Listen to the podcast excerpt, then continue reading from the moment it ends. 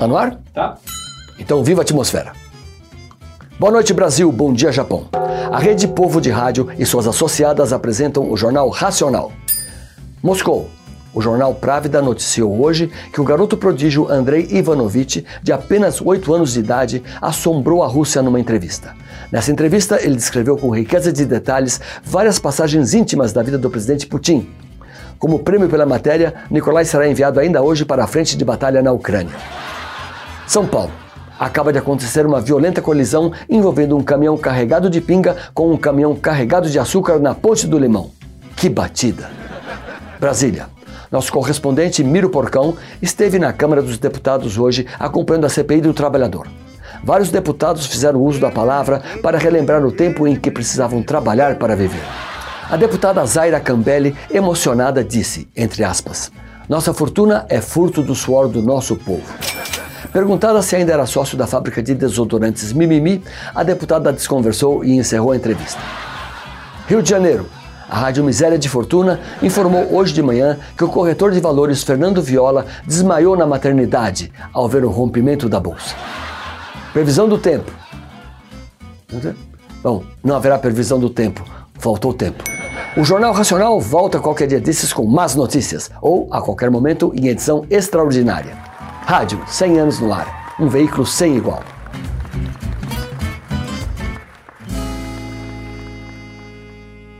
Bom, Lilo, entre outras histórias tantas, tem algumas delas relacionadas ao futebol, né? Mas deixa eu te fazer uma pergunta antes.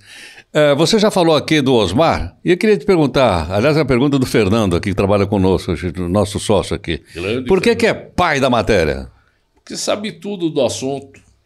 Puxa. É aquilo que comentamos já, né? O futebol, na narração esportiva, se divide em dois momentos, antes e depois do Osmar. Então, ele criou.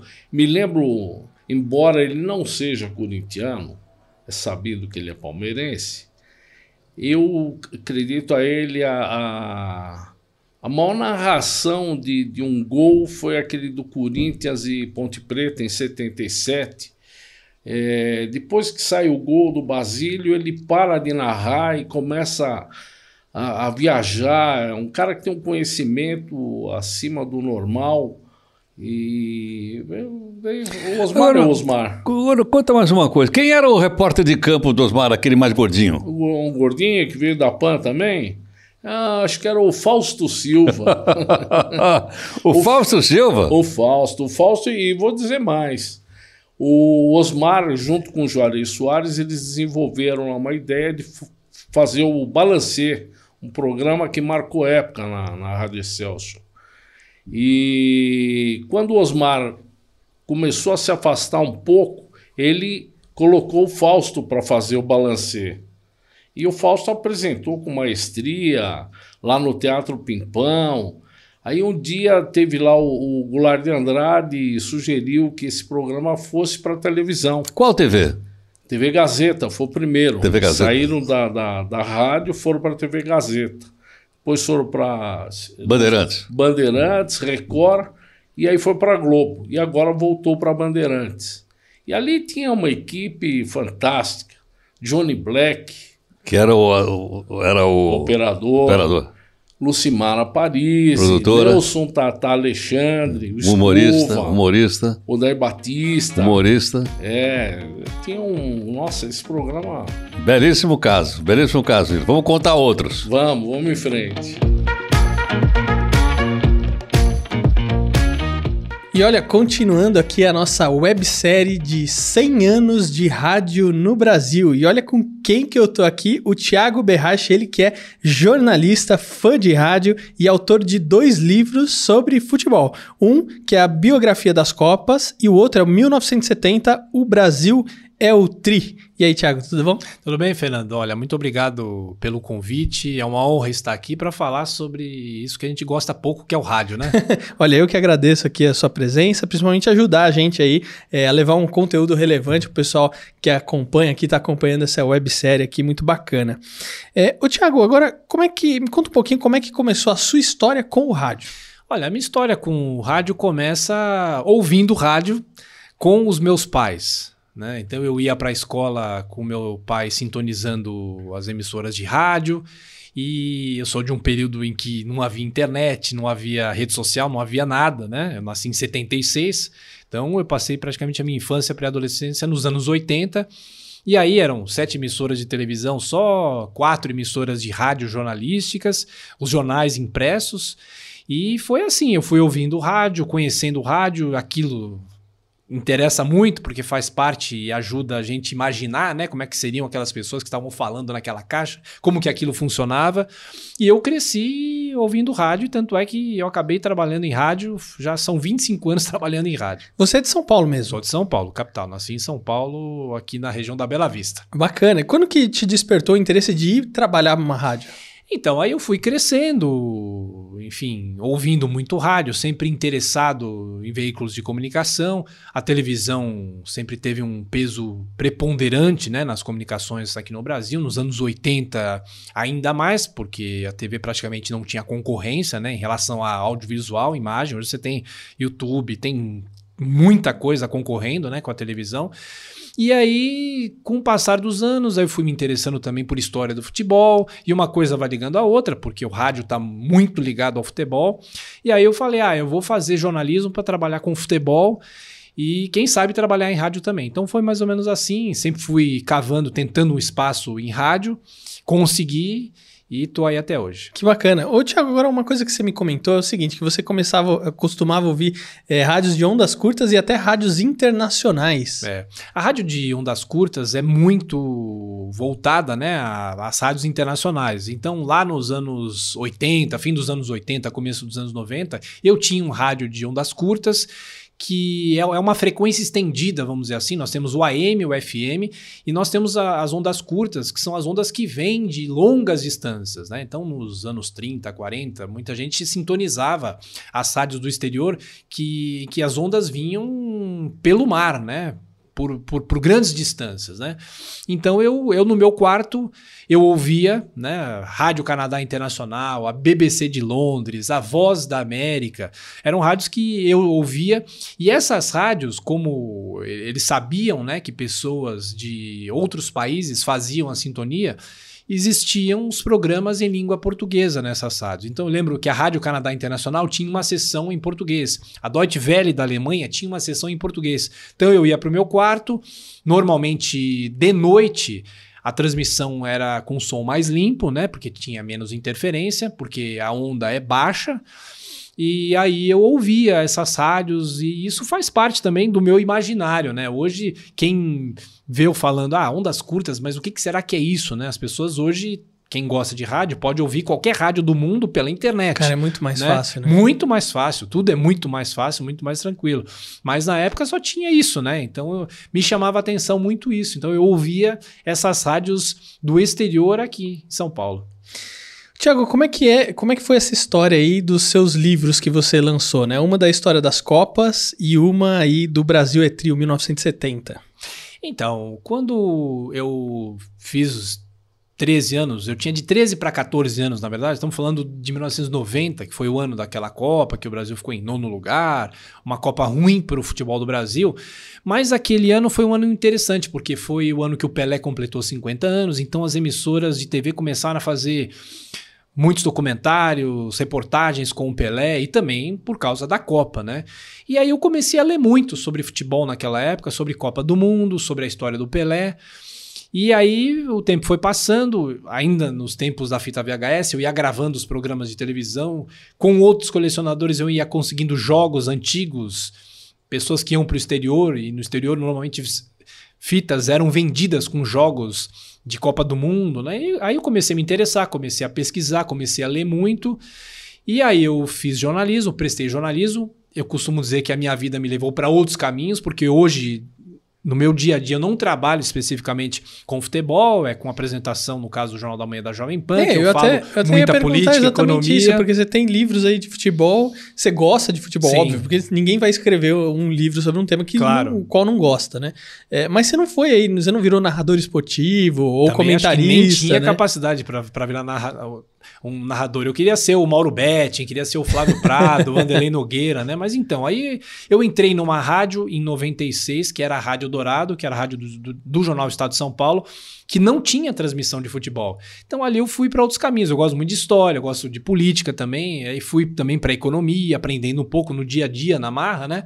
Só que a rádio sempre me deu espaço para fazer essas matérias históricas. Eu lembro de uma série que eu fiz sobre a Copa de 50, quando o Pelé completou 60 anos, eu também fiz uma reportagem especial, milésimo gol do Pelé também. E aí em 2005 eu fui para a Jovem Pan, também não para trabalhar com futebol, foi para ser setorista do Palácio dos Bandeirantes, cobrindo política aqui. Mas mesmo assim também na Jovem Pan, o Flávio Prado, o Mauro Betting sempre deram muito espaço para que eu falasse de futebol. E eu sempre tive esse sonho de escrever um livro sobre a Copa de 70, que é a seleção que mais me, me chama a atenção, que mais me fascina nessas pesquisas que eu sempre fiz. Não era nascido em 1970, eu nasci seis anos depois. E aí foi meio natural você começar a escrever, começar a pesquisar. E o que eu gosto, ô Fernando, é importante dizer que eu não falo apenas do futebol só pelo futebol. A Copa do Mundo, por exemplo, é um evento que tem que estar tá associada, né, um evento associado às transmissões esportivas também, que é o que eu gosto, ao pano de fundo político econômico de um determinado país, o país que recebe a Copa. Quando o Brasil conquistou a Copa de 70, a conquista foi muito usada pelo regime militar na época, né? Então hoje eu, eu tenho os livros como uma espécie de, de válvula de escape. É, é, é, é, o meu hobby, vamos dizer assim, mas que também é um trabalho, porque as pessoas acabam sabendo que eu gosto muito disso. E aqui eu venho para falar sobre jornalismo, sobre rádio, e as pessoas também perguntam sobre futebol. É muito bacana, legal. bacana, porque você traz esse contexto histórico, não é Isso. simplesmente um livro comemorativo. Não né? é, não é.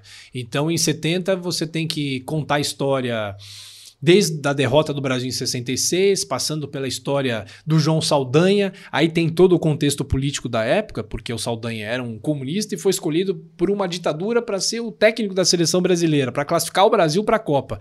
E aí ele acaba caindo, aí assume o Zagallo, e tem todo o pano de fundo dessa militarização da seleção de 70 que eu chamo, que você tem militares no entorno da seleção, não que eles interferiam dentro de campo. Essa é uma outra discussão também interminável.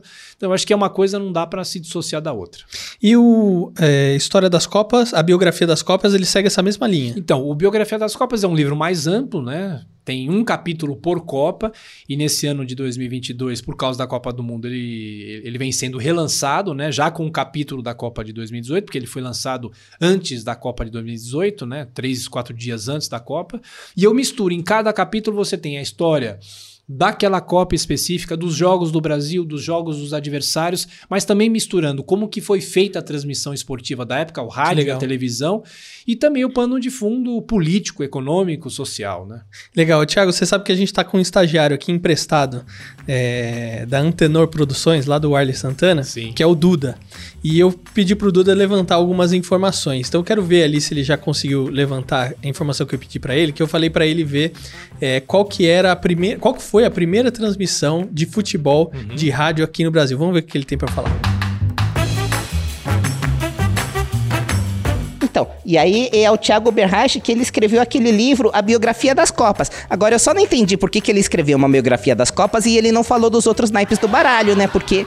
Ai, começou já, gente. Oi, gente, tudo bem? Eu sou o Duda e hoje eu tô aqui para falar do primeiro jogo de futebol na história da rádio. O, a primeiríssima partida de futebol transmitida pela rádio foi no dia 19 de julho de 1931 e a rádio que transmitiu foi a Rádio Educadora Paulista. E o locutor que narrou foi o Nicolau Tuma. Eu não conheço Nicolau Tuma, assim, eu já vi muito jogo com Galvão Bueno, mas Nicolau Tuma eu vou pesquisar. Assim. É... E, e, o Nicolau Tuma, ele narrou o confronto entre as seleções do São Paulo e do Paraná no Campo da Floresta, na capital... Campo da Floresta? Campo da Floresta da capital paulista. Eu não conheço o Campo da Floresta. É que... Mil... Ah, 1931, né? Naquela época todo era mato, então tinha o Campo da Floresta. Entendi. É, era bom ter uma frase de encerramento também, né? E por hoje é só, pessoal. Olha aí, Thiago. Então, a primeira transmissão de futebol aqui no Brasil por rádio foi em 1931, na Rádio Educadora, por meio da voz do locutor Nicolau Tuma. Olha que bacana. Sabia disso? Sim, o Nicolau Tuma tinha um apelido, ele, ele era chamado de Speaker Metralhadora. Né? ele é o primeiro narrador a narrar um jogo inteiro. Né? Isso é muito legal. Foi um jogo de São Paulo, a gente até estava Tava Uhum. comentando aqui antes de, de gravar, foi um jogo do São Paulo. E eu, nos anos 90, no finzinho dos anos 90, eu tive a honra de, de- de fazer uma entrevista com ele. Olha ele já legal. tinha idade, enfim, né? Mas ele se lembrava. Então ele entra para a história do rádio por causa disso. Agora é interessante que já, já faz um tempo, uma vez, o Celso Zelt, que é um pesquisador também de futebol, ele encontrou um registro escrito de que talvez a primeira transmissão do futebol tenha ocorrido em 1926. E na época que ele me falou isso, eu tentei pesquisar, não encontrei, infelizmente não, não há registro de áudio, né, desse período, porque a gravação era praticamente impossível, não havia ainda a fita magnética, né? Mas o Nicolau Tuma entra para a história por ser o primeiro narrador a, jo- a narrar uma partida inteira. E o apelido speaker metralhador é porque ele narrava muito rápido. Né? Ou seja, ele é um precursor, porque hoje você ouve uma narração de rádio, é uma velocidade impressionante. Sempre foi assim. Né? Com o passar do tempo, os narradores foram também se aperfeiçoando. Né? A gente cita vários: Pedro Luiz, o Edson Leite, o Fiore Giliotti, o Joseval Peixoto, que eu tive a honra de trabalhar na Jovem Pan. Então, o Nicolau Tuma merece uma galeria nesses imortais do rádio. Você ouvia muito futebol, é, futebol no rádio? Sim, sim, muito, muito. Eu cresci ouvindo futebol porque é interessante que lá nos anos 80, 90, quando a gente não tinha ainda TV a cabo, as emissoras de televisão não podiam passar os jogos no domingo. Hoje a gente está acostumado, sempre tem aquele jogo às 4 horas da tarde, mas na época a gente ficava esperando o jogo acabar para não tirar o público, no caso aqui em São Paulo. A gente, a gente ficava esperando o, o videotape do jogo, por exemplo, na, na TV Bandeirantes, a, Bandeirantes passava o videotape às 6 horas da tarde depois do jogo, mas enquanto o jogo estava acontecendo, a gente ia ouvindo pelo rádio, né? Então é, era, era um hábito, sempre foi um hábito ouvir o rádio, né? Ouvir a transmissão esportiva pelo rádio. Você tinha ou tem algum narrador favorito? Olha, eu gosto de, de vários, né? Eu cresci muito ouvindo o José Silvério, né? Para mim é o narrador que, que me acompanhou aí, vamos dizer assim, nesse crescimento. O Osmar Santos, eu peguei pouco ele no rádio, né? Eu lembro mais do Osmar na televisão. O Osmar sai da Jovem Pan e vai para a Rádio Globo, mas depois ele migra também para a TV. Né? Ele, tanto é que ele narrou pela TV Globo a Copa de 86 no México. Mas o, o, o Silvério é o que mais me marcou como um jovem que gostava de futebol. Mas eu, depois pesquisando, né, os, os narradores, o Pedro Luiz, tem o Edson Leite, que eu já citei, e o próprio Joseval Peixoto, que eu não peguei ele narrando, mas eu tive a honra de trabalhar com ele na apresentação do Jornal da Manhã. Você imagina o que é você trabalhar com o seu ídolo, né? E eu acho é interessante você estar falando, né, dessa questão da dinâmica, porque a dinâmica de narração na televisão e pro rádio é muito Totalmente diferente. diferente. é. E eu lembro de um amigo, uma vez a gente estava assistindo a Copa de 2006, claro, uma pessoa de mais idade, né? E aí a gente sintonizou na televisão, aí ele falou: não, não. É o seguinte, a gente vai ver a imagem. E vai ouvir o rádio. E vai ouvir o rádio. Então ele mutou a TV e deixou a narração só pelo, pelo rádio. Eu falei, ué, mas que estranho. Na época eu não entendia nada, né? Eu era adolescente. Eu falei, ué, né? E aí depois você começa a entender um pouquinho, né? Porque ela já tinha o hábito, imagina, né? Quando criança ouvir, criança, adolescente ouvindo pelo rádio, falei assim, não, vamos. é, e fica uma dinâmica muito Não, diferente. e, e- e você sabia que a- as propagandas das emissoras de rádio nos jornais, às vezes eles, eles fazem as, as- as publicações. Não perca hoje Corinthians e Palmeiras na Rádio Jovem Pan. Abaixe o som da sua televisão e ouça pela rádio. Ah, olha só, não Os comerciais, eles, eles, eles, eles, costumavam fazer essa referência para que a pessoa ouvisse pelo rádio, mas assi- assistisse pela TV. Que uma forma de não perder né, a concorrência com a televisão. E até tem uma história muito interessante, eu sei que vocês também falaram com o Silvio Luiz. Em 1982, na Copa, né? A TV Globo teve exclusividade na transmissão. Eles faziam o compartilhamento da imagem com as emissoras educativas, porque a Globo não pegava em todo o território. Pegava em quase todo o Brasil, mas em alguns lugares específicos não pegava. Então eles eram obrigados a retransmitir ou passar a imagem para as emissoras educativas, mas com a narração da Globo, com os comentaristas da Globo, né? E a Rádio Record, na verdade a TV Record, não teve o direito de, de transmissão. Então, então o que, que eles fizeram? Eles pegaram o Silvio Luiz, que era um narrador de televisão, apesar de toda a bagagem dele no rádio, e eles fizeram uma transmissão de TV na Rádio Record. Então a, a publicidade deles era muito insistente, abaixe o som da sua televisão e ouça com a Rádio Record, mas é uma transmissão de TV. Então era o Silvio Luiz, o Pedro Luiz, que era um narrador esportivo lá dos anos 50, 60 e 70, como comentarista, e o Flávio Prado era o repórter de campo. Então é uma, é uma história muito interessante de uma transmissão de TV que foi feita pelo rádio. Cara, é muito legal porque a maioria das pessoas que você está comentando estão participando Ah, do livro legal. comemorativo de 100 anos de rádio no Brasil. Legal. Então é muito bacana porque a pessoa ela vai poder ler um pouquinho, né? Mas ela tem acesso ao depoimento. Isso. Então por meio do QR Code ela vai poder ler o QR Code e vai assistir o depoimento ali do narrador favorito que está presente no Aliás, se livro. você muito me bacana. permite fazer uma propaganda, nos Opa. meus livros, o Biografia das Copas, nesse relançamento e o 1970 o Brasil é Tri, todos eles têm QR Codes para você ouvir as narrações de Ah, rádio. que Então, no capítulo da Copa de 50, você pode ouvir as narrações do Jorge Cury e, e do, e do- Ah, do Antônio isso é Cordeiro legal. pela Rádio Nacional do Rio de Janeiro. No, no caso de 70, você pode ouvir todas as narrações com o José Val Peixoto, o Pedro Luiz, o, o Fiore Giliotti. Então é sempre legal. Você tem esse material para você ler, mas a sua experiência continua fora do livro, né? Que bacana, que bacana. Agora, ô Thiago, como você tem bastante experiência aí nessa área de futebol, né? Qual que foi a primeira Copa transmitido pelo rádio aqui no Brasil, você sabe? Olha, essa história é muito importante porque a Copa do Mundo é de 1930. A primeira Copa foi disputada no Uruguai. Então, em 30 e 34, 34 já foi na Itália, foi a primeira Copa na Europa, né? Você não tinha transmissão para o rádio no Brasil, né? Então, os torcedores, se queriam saber quanto foi um jogo da seleção, ou eles tinham que esperar o jornal impresso, ou eles iam até mesmo nas portas das emissoras de rádio para ver se a notícia chegava até lá Caramba. né? Era assim, eu- contando essa história para alguém hoje, que a gente tem essa revolução da comunicação, surreal, né? é surreal. É surreal. Então, assim, a primeira Copa transmitida ao vivo para o Brasil pelo rádio é a Copa do Mundo de 1938, que foi disputada na França. E é uma história muito importante porque é a primeira Copa em que a seleção brasileira vai bem, tem uma boa colocação, fica em terceiro lugar. E o símbolo daquela seleção era o Leônidas da Silva, o Diamante Negro, né? Um dos grandes jogadores antes da era Pelé. E a transmissão esportiva foi feita por um locutor pernambucano chamado Leonardo Galiano Neto. E ele usava as linhas de transmissão de comunicação do Exército da França para fazer a transmissão aqui para o Brasil. Veja só.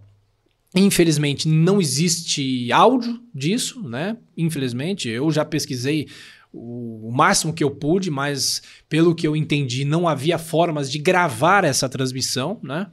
Mas foi uma, uma, uma, uma narração importante. E aí você vê nos relatos, nos jornais, de pessoas que já ou morreram por causa do futebol, porque ficavam nervosas. A, a seleção ficou em terceiro lugar nessa Copa, perdeu para a Itália na semifinal em Marsella. E esse jogo já motivou as pessoas ficarem nervosas com o futebol, ou seja, o futebol já mexia muito com as pessoas. Então você tem essa Copa que é importante, porque o Brasil ficou em terceiro lugar, foi a primeira grande, trans- grande participação do Brasil numa Copa, e foi uma colocação comemorada como se fosse um título, isso é interessante. Quando que, que alguém hoje comemora um terceiro lugar numa Copa do Mundo? Não comemora praticamente, né? E você tem também o futebol em 1938 sendo usado pelo governo Vargas. Era a ditadura Vargas, né? Em 1937 ele deu o golpe do Estado Novo, em 38 o, o governo Vargas entende que o futebol era muito importante também para se promover o regime. A gente tem o grande exemplo Mussolini, né? A seleção da Itália foi bicampeã em 34 e 38 e o Vargas tinha essa intenção. Tanto é que na época houve uma tal da campanha, a campanha do selo, para arrecadar dinheiro para a seleção brasileira que foi para a Europa. A Copa de 1938 foi a última antes da guerra? Foi a última antes da guerra. Porque aí depois você fica um tempo Aí sem, não, né? não tem as Copas de 42 e nem a de 46, e aí Uhum. a Copa volta em 1950 aqui no Brasil. Que aí já tinha terminado a. Que aí já tinha terminado a, a guerra. guerra. A guerra vai até 1945. 45. Legal. Ô, Thiago, mas olha só que interessante, você trouxe essa questão das gravações, né? E, pô, é uma tristeza grande, porque você tem muito material que não tem gravação. Porque hoje, o celular, a gente grava tudo, né? Hoje a gente tem espaço aí, até dizer chega, né? Sim. armazenar. E antes nas fitas e tal, e, pô, não tinha fita, né? Por exemplo, os materiais que eram feitos ao vivo, por exemplo, né? E a rádio era muito, principalmente no começo, tudo ao vivo, né? Igual a televisão. Quando a televisão começa também, tudo ao vivo, né? É, inclusive tem um dos episódios aqui que eu falo é, com o Ricardo Corte Real, você lembrou do Família, Família Trapo, né? sim. É, a gente fala fala sobre jingles, né? E ele fala, cara, a gente não tem material da família Trapo. Né, porque o pessoal utilizava o material para regravar outras coisas, Sim. porque tudo era caro e tal, e também, né, o pessoal pensando comercialmente, mas imagina se você tivesse hoje um material da família Trapo, né, para você fazer um relançamento, vender esse material de novo, coisa que, por exemplo, nos Estados Unidos você tem muito mais coisa Sim. do gravada do que aqui no Brasil, uma tristeza. né? É, é, assim, é muito triste. Eu gosto muito, né, de pesquisar essa coisa dos arquivos, né? As emissoras de TV também sofreram com os incêndios, né? A Record sofreu muito, É. perdeu muita coisa nos incêndios. E além dessa história dos incêndios, tinha o que você falou. Era o videotape, né? O videotape era um material caro na época e havia muita regravação, né? Você gravava em cima, você perdia programas. Então, se você entrar no YouTube hoje e digitar lá Fa- Família Trapo, você tem no máximo dois episódios, né? Um episódio do, do Bronco lá, que ele se, ele, ele se finge de morto. Bronco Golias. E o Golias e um que o Pelé vai à fa- família Trapo, né? Que eles brincam que o Pelé vai jogar no lugar do, do Golias, tá? Enfim, muito legal. Né? Então a memória é muito triste no Brasil e eu acho que não só da TV, mas também a memória do rádio, né? Eu quando lancei o, o 1970 o Brasil é Tri, eu fiquei muito amigo da filha do Oduvaldo Cosi, que é um dos narradores esportivos mais famosos, assim, em relação a- ao poder que ele tinha de passar informação e o repertório que ele tinha. Então, os, os áudios dele da Copa de 50 praticamente não existem, infelizmente. Né? Depois tem áudios dele da Copa de 58, mas muito poucos. A Rádio Mairink Veiga é uma rádio que praticamente não tem nada de acervo. É muito triste isso, né? Porque a memória, a, mem- né, a memória do povo. Pois né? é, pois é. Você viu que quando você entrou aqui tem um museuzinho aqui que a gente Sim, deixa aqui, porque eu legal. acho que isso faz parte da nossa Faz história pra parte. gente lembrar, pô, como é que era. Porque assim, a gente tava falando até da galera mais nova, né? O pessoal não sabe o que é ter que se conectar na internet usando a linha telefônica, por Sim. exemplo, com modem A 56K, internet né? de escada, né? Então, o pessoal já não sabe isso, já era um sufoco. É. Mas ainda ter a internet de escada já é muito mais fácil Com quando você não certeza. tinha todo esse material, né? Com certeza. Não, inclusive, você- com certeza, um jovem hoje não sabe o que é o rádio AM. Né? Para muita gente o rádio AM não existe mais, o que não é, verdade, né? O que não é verdade. Ainda é muito ouvido em, em locais mais afastados, né? Em que, que talvez a internet não chegue, né? Não, e tem muito lugar. Porque Muito ainda lugar. a internet do Elon Musk não tá. É, ainda não, tá, por aqui. Não tá né? por aqui. Tá chegando em algumas cidades só e bem meia boca, né? Ô, ô Tiago, agora você falou que você fazia muita gravação, ou trocava fita, às vezes pedia pro pessoal que vinha de fora. Você ainda tem suas fitas? Tenho. Assim, na verdade, o, o meu acervo, hoje eu tenho, para que o público tenha uma ideia, quase 30 teras de material de imagem, né? Que são quase, são 15 ou 16 HDs externos, né? Então eu comecei a gravar na fita VHS, depois eu levei seis anos, eu tinha quase 500 fitas VHS para passar para o DVD. Esses DVDs viraram quase 2.500 e na pandemia eu aproveitei a pandemia para digitalizar esses DVDs para HD externo, né? Então alguma coisa eu tenho em nuvem e a maioria eu tenho em HD externo, quase tudo em backup. É um acervo primordialmente de imagem, né? De imagem de futebol, Copa do Mundo principalmente. Eu tenho para você ver como uma pessoa é maluca, né? Todos os jogos inteiros das Copas desde 1966, que é a primeira Copa em que todos os jogos foram armazenados na íntegra. Antes existem alguns jogos na íntegra, como a final da Copa de 58, os, os jogos do Brasil em 62, exceto o segundo, que é contra a Tchecoslováquia, tem, eu tenho armazenados, enfim, mas a partir de 66 tem os jogos inteiros, né? E eu tenho também um acervo de rádio, né? De narrações esportivas e não só futebol, mas muita coisa de política, como posse de presidentes. Outro dia eu, eu consegui com um colecionador um, um, um, evento que era a inauguração de Brasília, né? Com discursos das autoridades da época, com um som muito bom, né?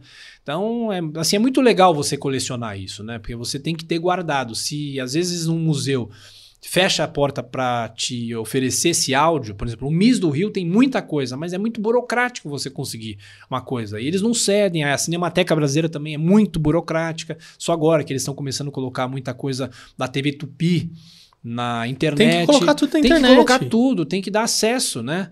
Então eu acho que é. Mesmo porque É quando você dá acesso para as pessoas, até mesmo para elas terem, Ah, elas têm, você diminui o risco de acontecer alguma coisa igual a gente já Claro, viu na história. claro, já claro. pegou fogo, perdeu tudo. Você- imagina, recentemente, quando teve um incêndio, o incêndio aqui na Cinemateca, mas foi Uhum. na Zona Oeste, não foi o da Vila Mariana, alguém me falou assim, tem- tenta checar, porque parece que o arquivo do Canal 100 estava lá nesse incêndio e se perdeu.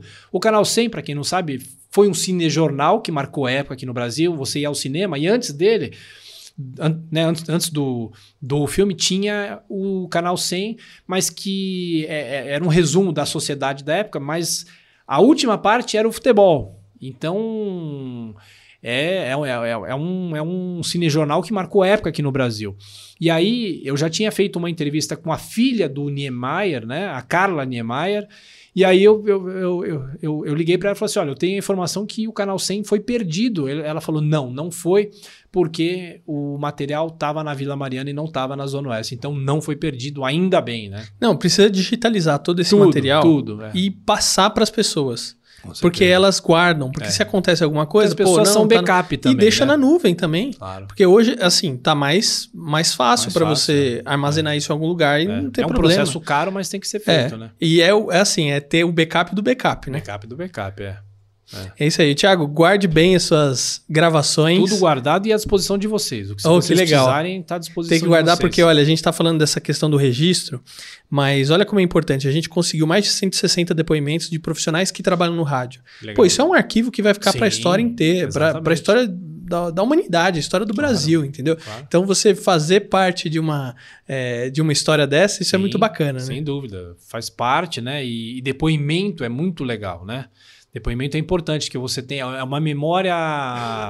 É uma, mem- uma memória oral. Né, É que é mesmo. importante, porque as pessoas se recordam, contam histórias. Exato. Isso, quem sabe, daqui a 100 anos, quando o rádio estiver completando 200 anos, esse material pode ser acessado para os pesquisadores daquela época. né? É isso aí, isso que é bacana. Tiago, obrigado mais uma vez pela sua presença Eu que aqui. viu? agradeço. Eu que agradeço. Foi uma honra. E ouçam muito o rádio. O rádio é muito importante e faz parte da nossa memória afetiva, né? É isso aí, olha, espero que você tenha gostado desse episódio, mas olha, lembrando aqui dos livros do Tiago, 1960 1970, O Brasil é Tri, e a biografia das cópias, que inclusive ele falou aqui que tem os QR Codes ali, né, Tiago? Para você ouvir algumas transmissões de rádio e tudo mais, e umas coisas bem bacanas também. E tem o livro, claro, comemorativo 100 anos de rádio no Brasil, e olha, a gente está lançando um curso também, tô deixando todos os links aqui na, na descrição, mas caso você queira montar, né, ou fazer o seu próprio programa de rádio ou de podcast, então é o curso aí com Heroto Barbeiro, Milton Jung, e eu também tô participando aí, dando uma palhinha ali no curso, tá bom? Tô deixando aqui tudo na descrição e eu te vejo no próximo episódio. Tchau, até a próxima. Obrigado, Thiago. Obrigado, valeu, um abraço a todos.